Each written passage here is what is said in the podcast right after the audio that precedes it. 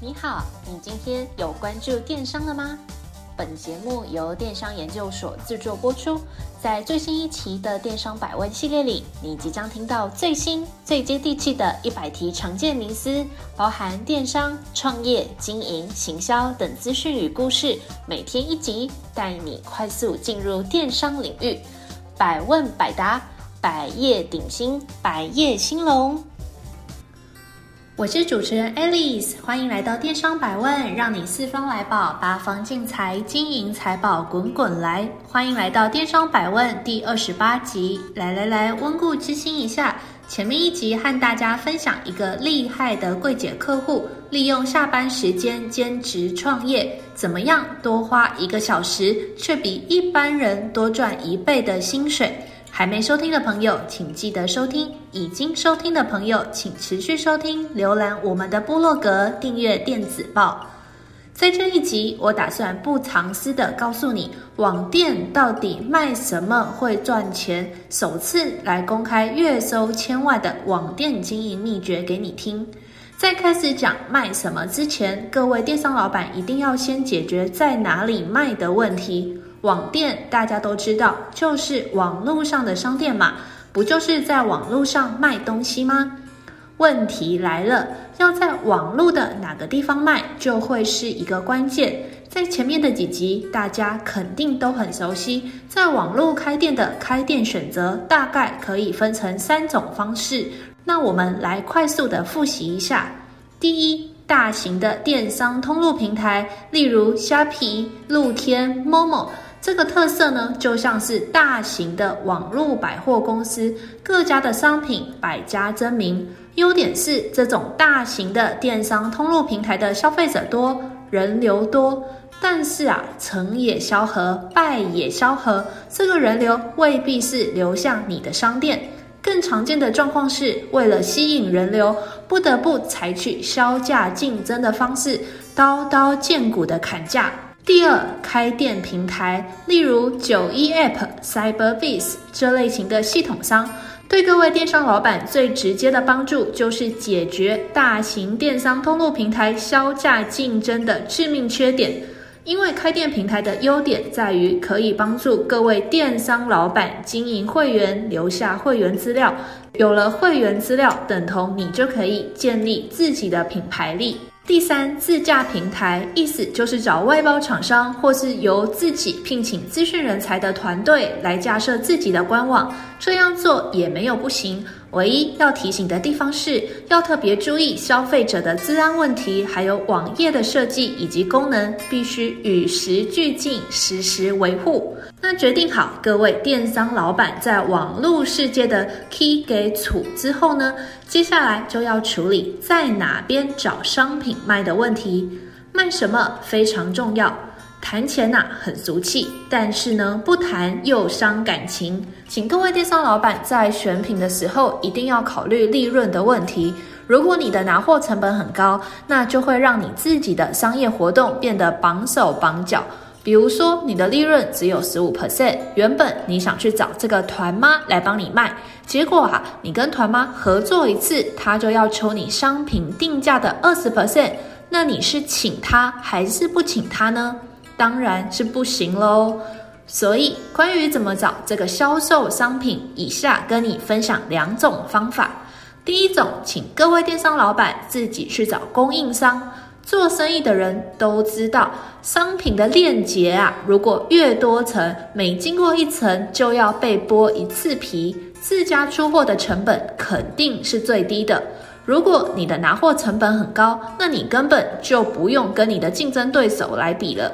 那这边有两个小心机，顺便跟你说一说。第一个就是你选的商品要具有独特性。如果这个商品不够特别，也没有记忆点，消费者啊在网络的世界滑手机滑一滑，在他心底眼里完全船过水无痕。第二个心机是，请你要定期的推出新品。请你记得，人都是喜新厌旧的生物。如果你的消费者到你的网店走走逛逛的时候，每次都是看到一样的商品，他很快就会对你失去兴趣。另外补充说明，这里讲的新品，请大家不要有压力哦。这个新品呢，不是指要从零开发的产品，而是啊，你可以换个包装，或是换个设计，做一些小幅度的更新，对消费者来说有一点点不一样就可以了。第二种，请各位电商老板找批发代购。如果你没有自己的管道可以拿到货的话，那就请你多多爬文，可以在 Facebook 用团购、批发、代理、微商等等的关键字来进行搜寻，或者是到 PTT 的代购版去找相关的开团的版主。但是要小心的是，各位电商老板可以找得到的资源，你的竞争对手也找得到。所以，如果你选择的是现在非常热门的商品，那就有很大的机会会和别人重复。那这也是为什么许多电商老板会自己直飞外国的批发市场去选货批货的原因。但是现在疫情这么严重，Delta 的病毒也来势汹汹，那建议大家还是从网络的世界发挥好眼力，好好的来挖宝就好。那接下来要来处理卖什么的问题。虽然卖什么产品是非常因人而异的问题，但我还是可以提供三个建议，让大家来参考参考。建议一：不要做热门的产品，市场越大，竞争越大。比如说啊，你想卖这个女生的包包，你随便一 Google 就是六万件的商品，那你要怎么样才能够在这六万件的商品里面脱颖而出呢？所以我会建议你找比较小众、竞争对手少的商品。当然，如果你同一件商品，你可以卖得比市价更便宜，甚至你还有赚的话呢，就不在这个限制里面。那如果你是做冷门商品的话，那对消消费者来说，你的优势呢，就是消费者的选择比较少，所以做冷门商品的利润通常也会跟做热门商品的利润差不多，甚至还可以更高哦。建议二，建议大家避开体积大又价格便宜的商品。在做这个网店的时候，请各位电商老板一定要考量的成本就是运费成本。消费者超级不喜欢付运费的，而且因为这几年各大电商通路平台时不时有运费补贴的活动。所以啊，养成了一批消费者都喜欢，或者是认为这个运费本来就应该要由店家来负担，所以根本就不太可能去压缩所谓运费的成本。那我们再换个角度想哦，如果今天你是用邮局的便利箱来出货，最便宜的六十五元的五号箱，它的 size 非常非常的小。根本就装不了什么东西，那除非你寄的商品是像手机壳啊，或是一些小吊饰之类的小物品，不然一般出货大概都会用到八十元的箱子，差不多。那换句话讲，你用邮局寄的运费起跳价就是八十元。那假设你要卖的商品材积很大，可是利润很低，像是卫生纸，那你就有可能会发生你的运费成本比你的利润还要高。就算你拼命的出货，也很难赚到钱的这个惨况哦。建议三，建议你先找便宜而且回购率高的产品。做电商要赚钱，有个秘诀就是要便宜。便宜这一点会让消费者不断不断的回头来找你。先来讲讲这个便宜。如果你销售的商品刚好是日用品或是消耗品，那对消费者来讲，只要价格够便宜，他们并不会害怕去试试看。反正如果不好用或者是不好吃，丢掉也不会怎么样。在这边来做一个补充说明，我并不是说不鼓励各位电商老板来卖这些高价的产品。而是建议大家要妥善的去分配高价商品跟低价商品的比例。这边有一个建议，我会建议你在你的网店里面摆几件高价商品试试水温。那另外还有一个经营的小秘诀，就是啊，当消费者看到你有在卖高价商品的时候呢，他会对你更放心。为什么呢？这其实也是一种销售的手段。因为啊，放高价商品在你的网店里面的目的，并不是为了销售，而是透过所谓价值锚点这个策略，让消费者比较愿意去购买更高价的商品。举例来讲，如果在你的网店里面只有五百元跟一千元这两种价位的商品让消费者来选择，那消费者可能不知道应该要选哪一种商品。但是呢，当你的网店里面同时有三种商品，价格分别是五百元、一千元跟两千元的时候，那消费者往往都会选择中间的，就也就是这个一千元的商品。这个就是所谓的价值锚点。那我们刚才分享了关于选品的三个建议，接下来的问题就是在经营网店时要注意的事情。下面三点，如果有任何一点没有做好，都可能会让大家陷入危机哦。第一点就是要让消费者对你有好印象。做网络生意要特别注意的最重要的问题就是客诉的问题。所有被发到网络上面的记录都会留下痕迹，也不会被洗掉。所以在贩售商品的时候，要特别注意消费者的需求，或者是他们想要退货的原因。第一步，除了安抚对方的情绪之外，你也要去厘清这个退货原因是什么。千万不要想要规避自己的退货成本的损失而去刁难消费者，最后啊，你就会收到满满的负评，最后发现。小受害者变成了你自己哦，所以当我们照顾好消费者的情绪的时候，消费者就会愿意信任你，并且帮你推广商品。那这个具体策略可以是良好的售后服务、贴心小卡片、妥善的包装，或者是高效率的退换货速度等等。你可以借由这些方式来博取消费者的欢心。第二。掌握住会员才能够提升品牌力。我先说，假设今天你使用的网店的平台是所谓的大型电商通路平台，那你就先不要奢望要来做会员经营这件事情，因为消费者并不会记得你的网店，他只会记得他使用了什么样子的大型电商通路平台。此外，这类型的大型电商通路平台也不会提供给你会员的资料，所以啊，即使你在那边一个月成交一万笔订单，可是未来你能够来拿来做会员经营的人数依然是零哦。当我们拥有了这个会员资料之后呢，就可以后续做很多的再行销以及品牌经营的技法。除了发送这个 EDM 之外，其实你也可以跟一些网红来合作，让这些网红帮你撰撰写叶配文。另外，你也可以去跟媒体合作，让他们来帮你发一些报道。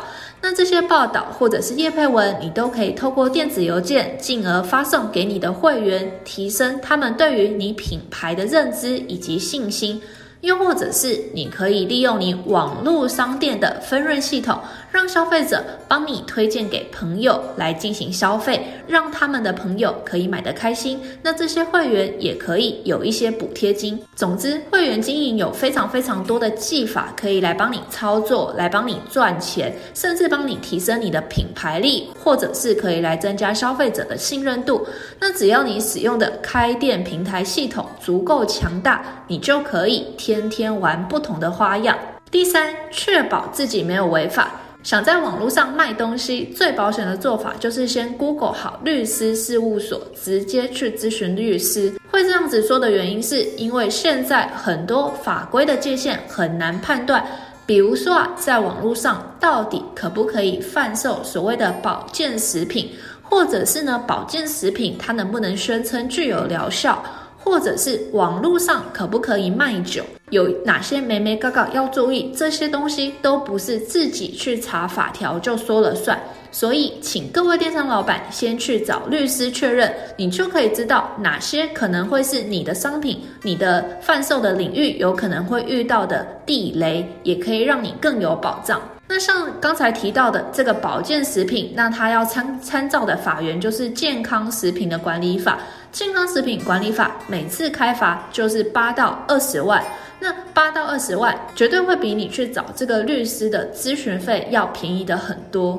最后来跟大家分享一个赚钱实例。我们之前啊有一个客户，他一开始也是从贴牌的商品做起。最早呢，他是直接跟工厂拿货，那因为他都会优先去考虑哪些商品是属于成本较低，而且回购率较高的类型，所以他一开始卖的商品就是那种一般人在家乐福或是爱买会看到的商品类型。价格不高，消费者会愿意尝试，然后呢，他的顾客就一试成主顾，后持续的回购下单，他就靠着这样子的经营策略。非常快速的在网络上累积自己的人气。当他发现这个经营模式之后，在他的品牌逐渐打出知名度之后呢，他就开始来投放广告，加速自己获利的进程。那不夸张哦，他一个月的广告费是五十万在烧，烧了半年之后呢，他的月营业额就突破千万，看起来好像很不可思议。但是这个客户分享给我们的经验是，虽然外人看到他花了半年就让营业额破千万，好像很厉害，但是却没有看到他前面花了许多的时间，兢兢业业的在挑选产品，建立自己的品牌形象跟落实行销规划。这个客户呢，他认为做电商没有什么可以让人瞬间营业额爆翻的特殊诀窍。最重要的就是你挑选的产品有被消费者需要，以及你的品牌可以被消费者信任。在这两个前提之下，去投放广告就会有好的效果。那这个客户为了让这两个前前提能够成立，花了三年的时间去跟消费者进行沟通。在这样子的过程当中，他就是不断透过 Cyberbiz 的部落格文章，持续的学习电商的知识，而且不定期的来跟我们的开店顾问讨论如何优化自己的网站。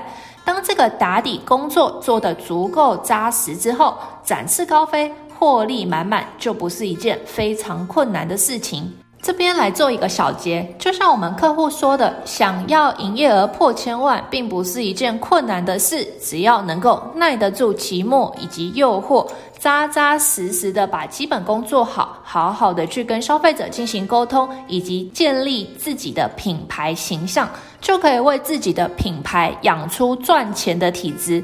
如果各位电商老板还是会担心的话，建议大家可以回去收听第十集的电商百问，在里面有详细的赚钱公式，经历过了这个无数次的验证，那大家可以回去参考，千万不要因为业绩不好就随便打折。假设这一招太常用的话，消费者就会习惯等你打折的时候才来购买你的商品。最可怕的是，打折绝对是没有底线的。像有些电商网站月底没业绩的时候就打九折，后面成效不彰的时候开始打八五折、八三折、八折，一路打下去，现在甚至已经要打到七折才会有订单。所以，请你一定要好好的去审慎的思考自己的经营策略是什么，不要被一时的订单数牵着鼻子走，想好长期的经营策略，才能够帮助你长期的稳定获利。